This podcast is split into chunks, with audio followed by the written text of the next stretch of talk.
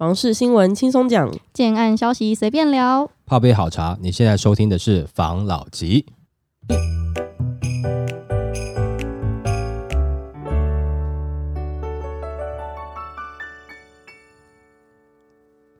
关心你的房事幸福，我是房老吉。我是大院子。我是茶汤会。这礼拜比较大的新闻就是台中捷运站这个意外事故，有工程车的吊臂掉下来砸到捷运车厢，就看到一个关于这一个意外的新闻，来跟大家分享一下。中市府勒令某知名建商九建案停工，首波罚逾百万。这个知名建商他在台中的一个新建案，在十号中午发生严重的公安意外，三十一楼顶楼高塔吊臂拆除过程竟然断裂，直接砸向一旁行驶中的台中捷运车厢，造成一死九伤。台中市政府决定开闸祭出，全台中某知名建商的九个建案全面勒令停工，首波并裁罚逾百万。元重惩。台中市都发局表示，全台中知名建设的九个建案即刻全面勒令停工、全面安检，并由第三公证单位确认安全无虞，并报都发局同意后才可继续施工。都发局进一步盘点相关罚则，是否以重罚、重赔、重赔偿为原则。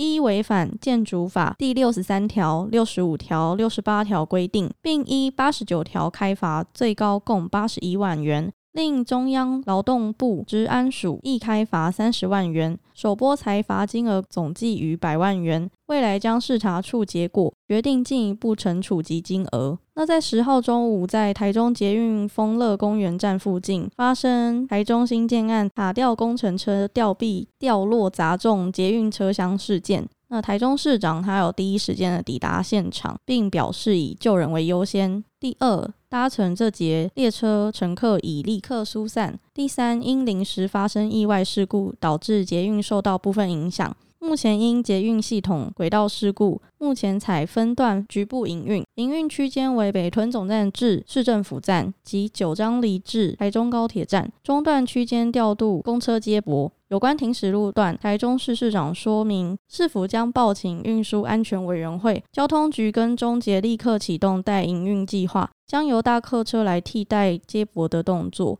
那市长强调，这是个外力造成的事件，不是捷运公司造成的。市府会去调查，调查过程中所造成的损失，政府部门、民众、乘客部分都会求偿理赔。另一方面，也有公共安全跟施工安全等刑事责任，因为造成公共安全意外，不只是赔偿，还有处分问题。但目前先以救人为主，后续再处理。这礼拜看到这个新闻的时候，我就觉得事情有点严重了，因为爆的很大，好像有造成死伤嘛。然后我就去看了一下这个知名建商他的一些相关新闻，因为想了解就到底什么状况。一看不得了，他好像是一直都有很常有这种黑历史的建商。那我还看到一则新闻说，他是近五年保底每年都会有公安意外的一个 建设公司。这个东西其实很难讲诶，像竹北的那一个天坑建商，他现在应该就是心里比较没有这么有压力，感觉好像新闻的风向被带走，是没错，因为天坑刚好没有造成伤亡，只是财务损失而已。对。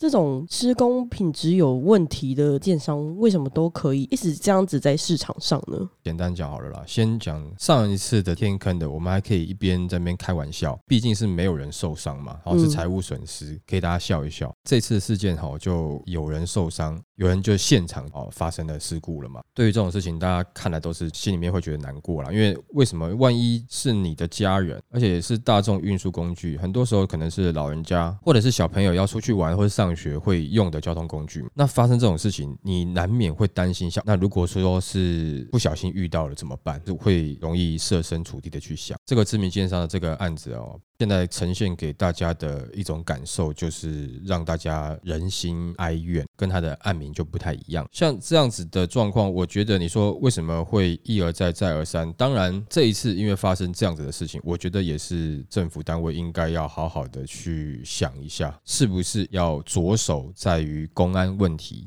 所造成的衍生事件，是不是应该要好好的去查？我不能说所有的建设公司都跟政治人物有良好的关系，但是的确有蛮多是有。如果说事情没有很大，那在能够 cover 过去的状况下，会不会有的时候好了，那你就处理一下，那我们就让这个事情不要这么大，免得你建商有损失。因为对于政治人物来讲，他也希望有这些开发商来去开发他的都市，让都市欣欣向荣。其实有这么一点点的微妙共生关系啦。这些开发商也需要政府相关的人员去协助他解决一些他现场的一些问题。如果说产生这么大的事件是让老百姓去买单，那我认为就不对。你不管城市再怎么样想要他去开发，也不应该拿别人的财产、别人的人身安全，甚至别人的性命来拿去换，不应该是这样。大家不要因为现在有台中这件事情，就忘了上次竹北这件事情。我觉得应该是大家都全部来重视，全台也许都有这个事情，嗯，只是爆出来了还是没有爆出来。就是说，是不是有的是未爆弹？我觉得应该要去好好的评估研究一下，万一到时候后面再产生其他的问题，又有人又要赔上了一些不管是什么东西啦。请问一下，那要政府干嘛？再来，你现在去监督，也许只是一些小的罚款要求。我觉得这对建商来讲也是好的，因为建设公司它不一定是在实际上施工的营造商，政府单位努力去监督的话，可能这些营造商底下的工班或是工地主任可能会比较盯紧一点点，不要有这样的问题。对建商来讲是好事啊，因为发生问题了，造成房价有问题，会不会对你这个个案有不良新闻的影响？如果一出来，影响是很大的。我觉得更应该做这样的事情，建商也应该要去更盯紧自己的营造厂商。对于他来讲，可能是一个工人的疏失；但对于你来讲，可能是一个品牌形象的损失，甚至这个个案的损失，背负着社会上因为你的公安问题而造成的，不管人民财产啊等等其他的这些损失，是挂在你头上哎。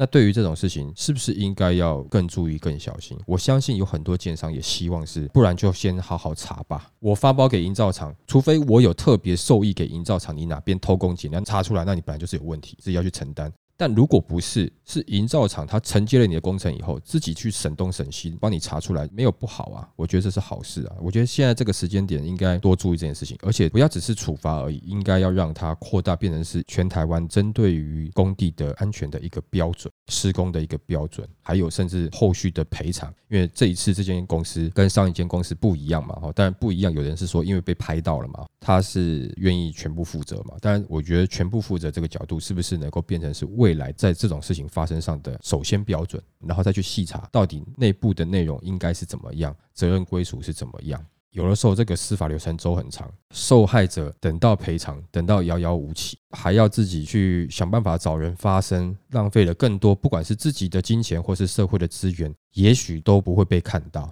那这次的事情，我认为应该是把它作为一个后续的标准化去看。我们都已经这样子的国家了，是不是？我们又不是落后国家。怎么会一直这样的事情，然后结果人民得不到该有的相对应的赔偿呢？讲实在话，如果说能够不用发生这种事情，你不要让他遇到这种事情，他也不要你的赔偿啊，他需要吗？不需要了。我觉得这个请政府重视一下，好不好？好，来下一则，预判竹北到顶，他卖房等低阶下场悲剧了。专家表示，自住别一昧的猜高低。国人关心房价问题，此时可能面临一种状况，就是屋主认为价格已达高点，急着出售房子。但有房仲分享经验，自称接到竹北的屋主类诉，原本以为高点卖出，却发现房价续涨，只能安慰对方当做缴学费，更提醒自住客避免错估情势，真的不要妄自猜高。就有一名房仲，他在脸书发文，自称接待过一名租屋族。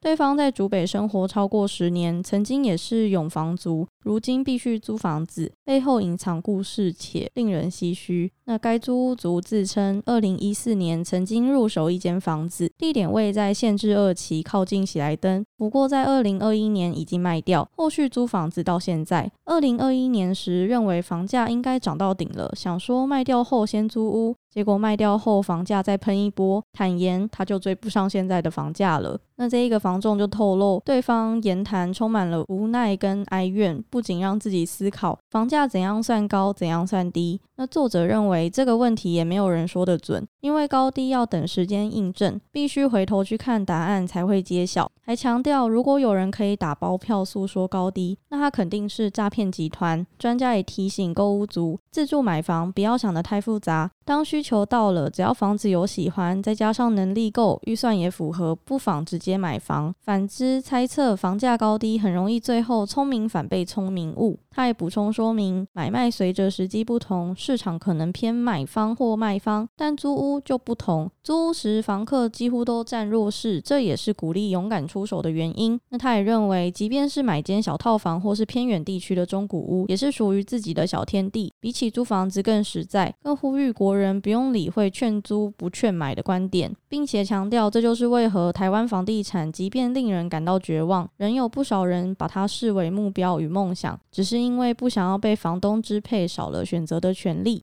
他这个新闻我看到的时候，我觉得很妙诶，因为他怎么会先卖掉，然后租房子，再想以后可不可以买呢？不是通常你已经有房子了，应该会先找好下一个物件，再看怎么去衔接吧。我真的很少看到有人会卖掉租房子，然后等下一个更好的物件。这个就是你把你的牌放掉了啊。的确是像专家讲的，他聪明反被聪明误了。而且我也觉得他这样子的确是把房市当成是不能说是股票操作，他像是赌场 all in 梭哈学赌神，我收了这样子，想说等一下跌了以后他再买回来。讲实在话，他卖的时候他原来的房子他有没有赚到钱？有。那这个也是一个贪念，也是有。他卖的时候一定有赚到钱，因为二零二一年卖的嘛。他原本取的房子让他已经赚一波了，只是他没有想到后来要继续上去，所以他想要拿赚的钱再去买后面的房子，他觉得买不起了。一开始的念头不就是有点贪念吗？把你的自住房当成投资商品。我们常常之前在讲说，当你是自住的时候，不要把投资的成分看这么重。其实一开始新手小白在买房的时候，都觉得房价这么高，能不能让我好买一点点，价格低一点点，付款方式好一点点？但当这样的产品出来以后，要下手之前，难免这人性啊，就会开始觉得说，可是我又希望它能够增值，我又希望它能够怎么样？最好也是能够它未来好卖啊，哦，或者说未来它还可以好出租啊。的确啦，你能够把这些都顾全到了，自然是很好。不过你去想一件事情，它好卖好出租，各项条。条件都符合你要的，那它会便宜吗？这个你自己想就知道了嘛。你的第一个点是，你是希望它能够好便宜、好付款，符合你的能力啦。要符合这样子的东西，它自然而然就必须在其他条件上面可能会稍微打折一点。那我现在是买得起的一个状况下了，我你又希望其他条件是全部每一项都能够满足你的，这不现实啊。大家讨厌投资客的炒作，可是自己在买房的时候，难免也有一点点投资客的基因在你的协议里面嘛，在沸腾。那你要真的去怪投资客不好吗？今天如果是你，你也会这样子想了。我们怎么去怪别人？当利润摆在前面，或者说获利的摆在前面，你能够较轻松的取得一个比较庞大的利润，你不去赚吗？什么时候你是完完全全不去碰的？是你可能连一开始要去持有的自备款还没有补足之前，你可能会完完全全不能接受。但是有任何产品，或者是说你自己有了一点点钱，当你真的要买房子的那一刹那，你就变了，就好像你要买房的时候，你就碰到了黑暗的力量啊，开始自己被感染了，整个人开始黑化了。这是大部分的人都会做的事情，比较少数了，不能说完全没有了，可能比较清高一点点啊，或者说比较高尚一点点，比较少，真的是比较少。也有一部分是像我比较不要脸的，比较差一点点。但是你能够怪人家吗？很难呐。假设今天只有最后一个口罩，那病毒肆虐，你会礼让吗？还是把它先抢来给抢来，然后高价卖掉？那个时候卖掉也可能已经没有用了。你可能不一定给自己，你可能给自己家里的长辈或者给自己的小孩，你还是会去抢嘛。其实这还算是人性啊，这没有办法了。就政府抑制他说短期炒作，一下把它炒太高，我觉得这个是合理。太高会有点太夸张，那会造成整个经济的方式的泡沫化。像他刚刚这样的状况，他原本是自住客的。住着住着，看到旁边的房价涨成这样子，或是新闻说的哦，这房价在涨到高点了。他从自住哎，突然转变心态，变成了投资客。只是说，以投资客来讲，真的是太嫩，all in 收哈，还卖掉自己的自住房，一点根都不留给自己，想得太轻松了啦。对这个，我觉得以投资客来讲不及格。完全不及格，对，以自助客来讲，那也不及格，对，也不及格。你你怎么会被黑化？所以在这个时间点，如果说我们的听众是小白，你要买房子哦，我不能说你完完全全摒除掉投资的部分，你还是要去看一看这个区域它未来的发展。但是你不要去把它当成是股票，或是当成是赌博，这种短期要获利，你起码住个十年以上，你再来看啦。而且这个十年是你可能可以准备要买别的房子，这过程中这个是帮助你换屋赚一点点的第一桶金嘛。你的第一个房子，它也许可以帮你未来在换屋的时候使上力。假设如果你要投资的话，那我当然不建议你拿自己的自住房拿出来 all in 投资啊。这真的蛮怪。你当然是自己有余裕的状况下多持有了一间房子，然后你拿出来出租，觉得这样是比较合理的。但是你不要把自己的根全部，除非你已经去算命老师那边算过了，就哎差不多了，登出的日子快到了，对不对？你在那之前轻轻的不带走一片云彩，那没话讲。但是一般不可能发生这样的事情啊！算命老师真的跟你讲的话，你搞不好还拿碗丢他嘞，是不是？能算出登出的日子，应该只有医生吧？算命老师哪算出来？我有听过有人可能最后把他自住房卖掉，他真的是因为他已经没办法住在他自己的自住房了，要靠子女照顾，或是他住在医院，那个可能也不是他自己卖的啦，可能子女帮他卖卖掉了，子女要分了啦，也是别人强迫的去做的嘛，或者是说哦，你可能自己想的比较远一点点，很少你还在比较年轻的年纪，自己把自己的根断掉了，情愿去当浮萍，不愿意慢慢成长成一棵树这样的心态，我是觉得蛮奇怪的。那你还敢讲自己是自住客？你没有，你就是一个投资客，而且是。失败的那一种。请我们的这个新手，就是小白买房的时候，你的比例调整一下，你的投资比例一定要抓的真的小一点点，要先满足你自己的自住需求、工作需求，跟你现在能够负担的能力，以及你的配套房。你也许买的稍微远一点点，但是如果说它的交通路线你已经了，哦，这边有一条小路让我上班其实是方便的话，那它能够维持你的生活。基本上，你的第一间自住房其实它是协助你在你的自己的工作上、事业上能够成长，在人生上。可能不管是成家啦，或是你自己的安定啊等等的，先不要想太多。哦，我等一下两年之后我要卖掉，先不要想这个。你有时候想越多越不好，只是说你先找到一个不错的。哎，他如果说刚好在你能力能够负担的范围内，这些其他的条件，他如果有能够符合的，你稍微挑一下。但是你不要一下认为全部都要有。对于很熟悉房地产的人来讲，就觉得眼高手低啦。对于新手来讲，他只是因为我没有很了解啊，我还没有办法接受这样子的状况啊，就是诶，为什么没办法全部都好？讲个最简单的，苹果手机也没办法全部都好啊，每一次就挤一点点东西出来，它镜头也输人家，它价格没输人家，是不是？其实市场就是这样子啦，嗯好吧？OK，来下一则，高房价的影响，专家清点消失的规划，碳北漂后没泡过澡，随着房价高涨，开发商违规划买得起的总价。让小宅建案遍地开花。那专家又指出，在上一个世代的记忆中，回家先到前阳台后玄关。脱鞋后再进到客厅，到了晚上，一家人在饭厅吃饭是很正常的事。吃完饭时间够的话，还可以在浴缸泡个澡，或是整理一下窗外花台的植栽。那专家先勾勒了传统民众对于家的想象，随后提及因房价越来越高，房子越盖越小，加上国人的生活习惯的改变，有些空间规划正在快速的消失中。那专家指出，基于市场面的考量，房子平数既然缩小了，势必要牺牲某些空间规划，这些。舍弃的规划，多数取决于成本与居住习惯的改变。例如，现代人吃饭都配着电视，饭厅空间首先被淘汰。隔间厨房应有防火区、规范限制、墙壁厚度等，在空间不足下，往往改成开放式厨房。窗外花台更因没人在用，就无需规划。很快的到了下下个世代，他们可能不知道窗外花台饭厅是什么东西。隔间厨房被开放式厨房取代，储藏室全面消失，变成大家较爱用的收纳柜。泡澡成了饭店住宿的回忆，而不是家。那专家直言，当然就是因为空间塞不下这些既有规划。那专家甚至吐槽自己北漂后的住家已经没有浴缸，因此没有泡过澡。就说我女儿已经不知道什么是饭厅跟餐桌，甚至还开玩笑说，男人只需要沙发跟电视就够。也接受了在高房价之下的权衡，认清过去记忆中的传统格局只能在豪宅看得到。那对于居住空间与规划的改变，专家强调，这是不得不接受的现况。观察不只是双北市，连中南部、东部的新建案的小宅化都已是明显的趋势。目前青壮族购物时普遍也都可以接受，但对于年纪稍长或是人喜欢传统格局的购物人而言，建议可往中古屋市场寻找。多数老公寓华夏的标准格局，便是三房两卫，有储藏间，甚至前阳台进出的规划。从我入行到现在，真的是很少看到有储藏间的案子诶。到比较后期一点，看到有浴缸规划的案子，都会觉得哦，你们用心呢，怎么这样子还可以规划一个浴缸啊？我跟你讲，这个也没办法，这也是市场嘛。你今天真的规划一个储藏室啊，人家就觉得说，哦，你这个多一房是加一啦，你为什么不给我一个正的一个房间？对，哦，这个房间这个储藏室会浪费啊。那有的人还会说，有些东西要囤积的话，我就放在那地下室车库的后方啊。就是有些人会这样子嘛。虽然说这个以景观来看是不好了，然后再是说浴缸，因为你的房子的规划，你可能很难有浴缸了。以前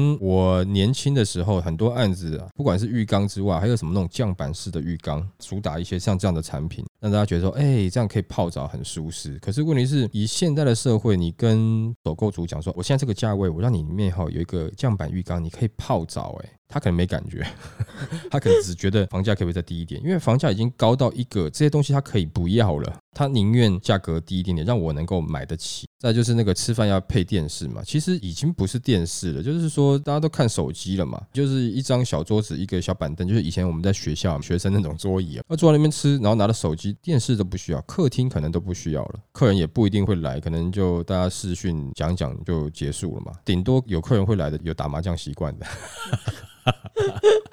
搞不好他们还需要麻将间啊，这个开玩笑了。但是说你现在生活的模式已经改变很多了。最简单的就是有了小孩以后，你可能在客厅看电视，小孩子可以跟你在客厅一起看电视。但这个仅限于小学之前啊。讲实在话，真的上了国中以后，他要在客厅出现，可能初一十五出现一次吧，或是段考成绩单。哎，对对对对对啊，不得不找你签名的时候啊，不然的话很容易在房间啊，吃个东西完了也就在房间了。要么你不给他手机，你不给他电脑，但这又很难。有的人会觉得说，小朋友就不要让他碰任何山西的东西，会觉得这样子对小孩子比较好。可是又有另外一个状况是，他不碰山西的东西，是这个时代的小朋友都在碰山西，但你小孩子不碰，你会不会担心在未来他在某些山西的产品使用上会不会输人家？就像是我小的时候，那个时候有人碰电脑，很多家长干嘛碰电脑？把电脑当成电视在看，电视儿童啊，这样眼睛会坏掉啊，啊，整天就会只是想要玩电动啊，等等之类的，认为碰电脑是很罪恶。就像是以前我小的时候，是蛮多人还买不起任天堂红白机的。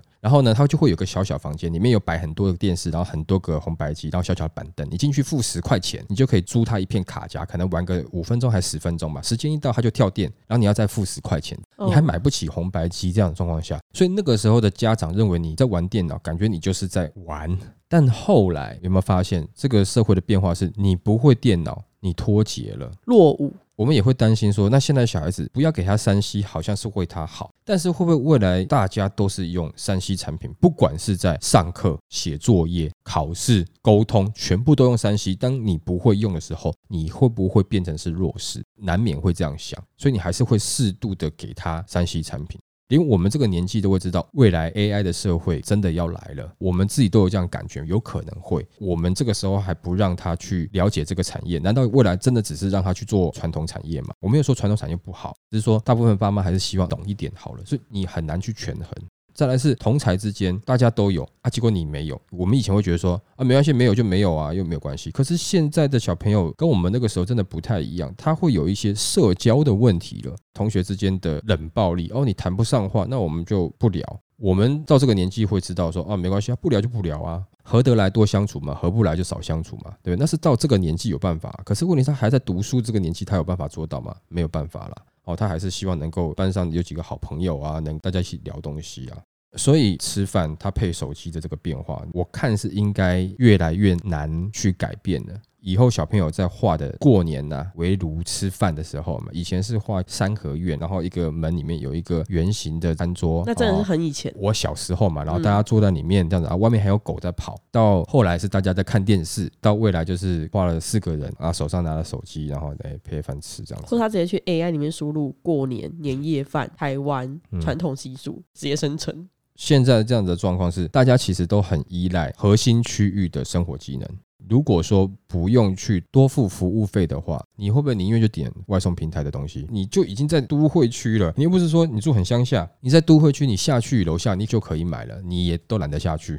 嗯，啊，你比较乡下的地方，你还自己骑摩托车去买，或是说你可能要自己煮，就是对于你的生活形态改变，不管是你的工作工时拉长，压力变大，然后呢，你的生活习性，你希望便利的东西更多，然后越来越懒，造成这样子的状况下越来越密集，那房价越来越高，因为大家抢很多东西的规划就越来越少了，就只能一个一个的拿掉了。回到最后让你选的时候，你也宁愿选择我不要这些，为什么呢？因为多了这些，可能对于小白在买房来讲，多的是压力。把这些去除了，我可能还买得起，但把这些加进去，我连买都买不起的状况下，那我宁愿不要。但我觉得不是什么东西都是以前的好。你如果没有特别喜欢泡澡或干嘛，那我觉得没有问题啊。买房子是怎么样让你不要去纠结过去，然后能够迈步走向你的未来嘛？你一直是纠结过去的哦房型、房价啊、或者等等的，那你总是没有办法走向未来啊。走向未来，你只能去接受现在整个社会形态，它的建筑产品慢慢走向趋势。啊，也是大多数人他能够负担得起，也是能接受的这样的状况下，那你还是最后要迈步向前走，至少不要太快，最后就只剩一个太空舱给我这样子。但是太空舱这东西迟早都会住到了，在你最后的时刻会住到木做的太空舱嘛？那那个你是真的可以上太空了啦。但在那之前，我觉得不要那么快啦，你还是有基本的一些空间，大家是慢慢能够接受的，好不好？好了，那我们今天就分享到这边喽。好，好，谢谢大家收听这一集的防老吉，拜。